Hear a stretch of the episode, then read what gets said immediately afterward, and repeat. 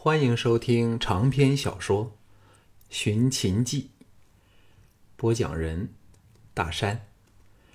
第二十五卷，第五章：久别重逢。王翦比以前黑了，又结实了，整个人变得更有气势和沉着。顾盼间，双目神光电射，不怒而威，不愧是当代名将的风范。这时，他脸上挂着真诚的笑意，先把项少龙拥了个结实，长叹道。三哥可知小弟是如何的挂念你们呀？藤毅和京俊都扑了过来，四个结义兄弟搂作一团，使人感动的生出想哭的冲动。王翦哈哈一笑，分别与藤京拥抱为礼，说：“少龙，你瘦了点儿，但神采却更胜昔日我离开咸阳之时。”转向姬嫣然道：“三嫂也漂亮了。”众人围拢过来，纷纷与这纵横无敌的神将拉手致意。项少龙说：“四弟何时回来的？见过楚军了吗？”王翦说：“看看我这身便服，你就知道我是秘密回来的了。不知如何，我总觉得先来和你们打个招呼。”才去见楚军会妥当一点。众人大雅，季嫣然说：“四叔为何会有这个想法呢？”王翦沉声说：“事实上，三天前我就回来了，却苦忍着留在城外密处，只遣人回来打听消息，为的是怕吕嫪两党假传旨意招我回来。岂知听到的却是别的消息。”三哥和楚军近来似乎不大融洽。藤毅问道：“四弟听到什么消息呢？”王翦说：“首先是楚军似是不赞成三哥和族人往塞外去；其次是楚军和三哥疏远了，不像是从前一般，事事都找三哥商量了。”京俊叹道：“四哥的耳目真厉害。”项少龙心内做了个决定。说：“我们进内再详谈吧。”在内厅坐好后，王翦冷哼一声说：“这次我带了三万精兵回来，都是十中挑一的精选，且无人不为我王翦效死力。区区贼党，只要我动个指头，管保他们全军覆灭。”又叹了一口气说：“但我却担心楚军。”更担心他会对三哥不利。楚军随着年岁的增长，变得越来越厉害了。众人心知肚明，王翦必是听到有关嬴政身世疑团的消息，才会有此推论。只不过怕项少龙尴尬，同时也为了表白对项少龙的信任，所以不直接说出来。嬴政斩杀前职的事。已是轰动全国的大事，王翦没有理由不知道。陶方、季嫣然、京俊、藤毅、巫果五个人十双眼睛都集中到项少龙身上，由他决定怎么样对王翦说这件事儿。项少龙微微一笑，说：“四弟不愧是大秦头号猛将。”回咸阳就把情报做得这么好，这等于肯定了王翦的推测。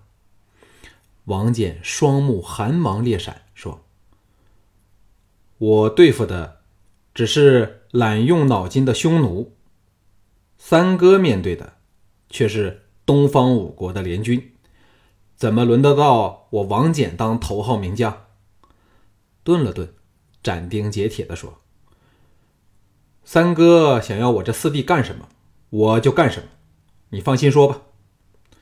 项少龙哈哈一笑，探手抓着他宽厚的肩头，欣然说：“我要四弟扫平吕嫪两党，再助嬴政统一天下，建立秦朝大业，而四弟则称旷古烁今的不世名将。王翦与他对视片上，哑然失笑说：“英雄好汉就永远是英雄好汉。各位兄嫂，快看看我这个三哥，谁人比他有更广阔的胸襟，更能不为功名利禄所困？小弟便自愧不如。”众人都心中感动。更明白王翦的意思。要知道，现在秦国的两位上将军，就是项少龙和王翦，而两人在秦国朝内朝外都有崇高的声望。这种情况在军中尤甚。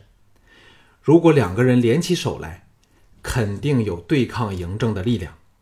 但项少龙却一口回绝了王翦的提议，使秦国。免了内战的危机，他们却不知，项少龙早从历史已发生的事实认识到，根本没有人能斗得过秦始皇，所以想都不敢往这个方面去想。如此的赢得王翦的赞美，项少龙汗颜说：“四弟勿要捧我，我们还有很多地方要仰仗你呀。”王翦肃容说。楚军可能是我大秦历来最具手段谋略的君主，李斯更可比得上商鞅。但决胜沙场，我王翦除了三哥和李牧之外，谁都不怕。可是玩阴谋手段，却是防不胜防。三哥有什么打算？项少龙说：“四弟知否楚军的军力布置？”王翦爽脆的答道：“楚军的主力仍是禁卫军和都记军。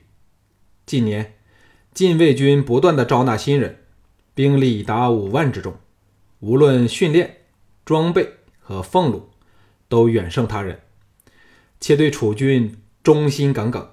三哥要防的就是他们。”项少龙想起那天昌文君从皇宫追出来，劝自己不要离开。却被自己断然拒绝的情景，想到昌平君和昌文君终是王族，血浓于水，有起事来时只会站到小盘的一方。王翦絮道：“楚军这次对付叛党，本应把桓乙调回来才是正理，但他却反把安谷西从楚边界召回。只从这一点，我便推知他确有对付三哥的念头了。”藤毅愕然说：“安谷西回来了，为何我们全不晓得？”王翦沉声说：“此乃楚军的一招暗棋，但我却不清楚谷西的兵力多寡，只知道他离开边疆，驻扎在咸阳和雍都之间的某处。只要接到王令，在一天时间内就可以到达咸阳、雍都。”安谷西。像昌平君和昌文君一般，都是王族的身份，有起事来只会站到嬴政的一边。难怪王翦看出嬴政有对付项少龙的心意了。项少龙从容地说：“管他有什么布置，只要四弟可保着假的项少龙从雍都溜走，其他一切我们都有应付的能力。”巫果笑着说。那既是要简爷好好的照顾小的脆弱的小命了。王翦担心的说：“若给人看破，三哥岂非犯了欺君之罪吗？”藤毅苦笑说：“这个险是不能不冒的。若四弟看过巫果的扮相，必然是信心倍增。”季嫣然介入说：“何况你三哥还会装病，那就……”更容易掩饰了。王翦说：“那最好在中途才调包，就更万无一失了。”项少龙欣然说：“有四弟之助，我们更是信心十足。四弟也不宜久留了。”双方研究了如何保持紧密联系的方法之后，王翦悄悄的离开。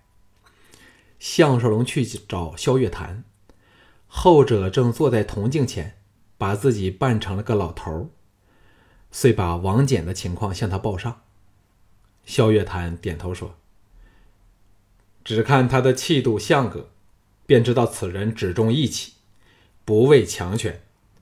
有他暗中出力。”我们逃走的成算将以倍数增加。玄又奇道：“你不用上上早朝吗？”项少龙说：“这正是我来找你的原因。麻烦老哥给我涂点什么，好让我看起来像是病了的样子呢。”萧月潭哑然失笑说：“少龙，你太低估嬴政了。若闻知你病倒了。”派了个御医来，表面为你治病，实则却是查探你有没有弄虚作假。少龙，你就要无所遁形了。项少龙大吃一惊，说：“那怎么办才好啊？”萧月潭瞧瞧天色，说：“幸好尚有一点时间，因为嬴政怎都要等早朝之后才能命御医来此。嗯，我立即去弄一些草药回来。”服过之后，包保你的脉搏不妥，却不用伤身，如此就可以愚弄嬴政，叫他不起疑心了。对于萧月潭的知识和手段，项少龙早就佩服得五体投地，暗暗庆幸，若非吕不韦害得他生出异心，今日势将成为自己的心腹大患。当日下午，小小盘果然不出萧月潭所料。派来两名御医来为项少龙诊病，陪同的还有昌平君。两名御医轮流为他把过脉后，一致判定他是过于劳累，患上了风寒。项少龙心中一动，又在细心诱导之下，更使他们深信病根是在兵败逃走、亡命雪地之时种下的。御医退出房外后，昌平君坐在榻沿。叹了一口气，愁容满脸，欲言又止。项少龙装作有气无力的说：“君上有什么心事呢？”昌平君叹道：“哎，现在我心情矛盾的很呢，既想少龙继续卧病在榻，但又希望少龙能及时恢复健康。哎。”项少龙心中一热，握紧他的手，压低声音说：“一切我都明白，君上不用说出来。”昌平君巨震道：“你？”项少龙露出了一丝苦涩的笑容，沉声说：“伴君如伴虎，此事自古已然。我们不要再谈这方面的事儿了。”盈盈开心吗？端和待他如何？昌平君热泪盈眶，毅然说：“我们只有今日，全赖少龙的提携。若我兄弟在少龙有难时袖手旁观，还算是人吗？这事儿根本是楚军不对。”项少龙心中感动，柔声说：“这种事根本没有对错的问题，也不该因此。”对楚军生出愤怨之心，小弟自有保命之计。昌平君以袖拭去泪渍，沉吟片刻说：“少龙要小心一个叫魏辽的人，他是魏国大梁人，入秦后成了楚军的客卿，现在尚未有任何官职，但却极得楚军看重，很多不让我们知道的事儿，都与他商量。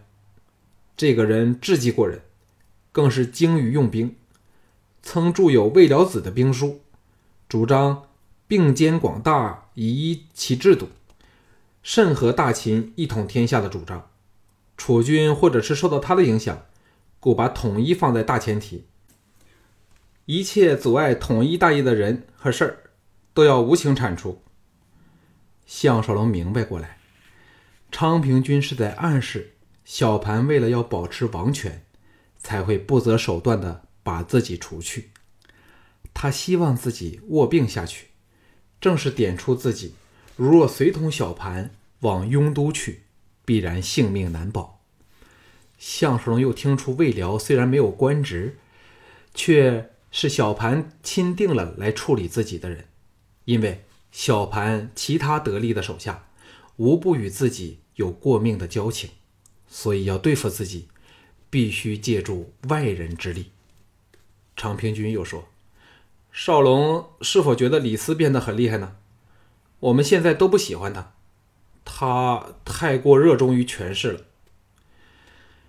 项少龙再一阵感动，明白昌平君是要自己提防李斯，但只有他才真正的明白李斯。李斯其实是更热衷于统一天下的理想。那是他最重视的事，所以不得不对小盘曲意奉迎。不过，只要看他冒死劝自己逃走，就可知他内心仍对自己有着真挚的感情。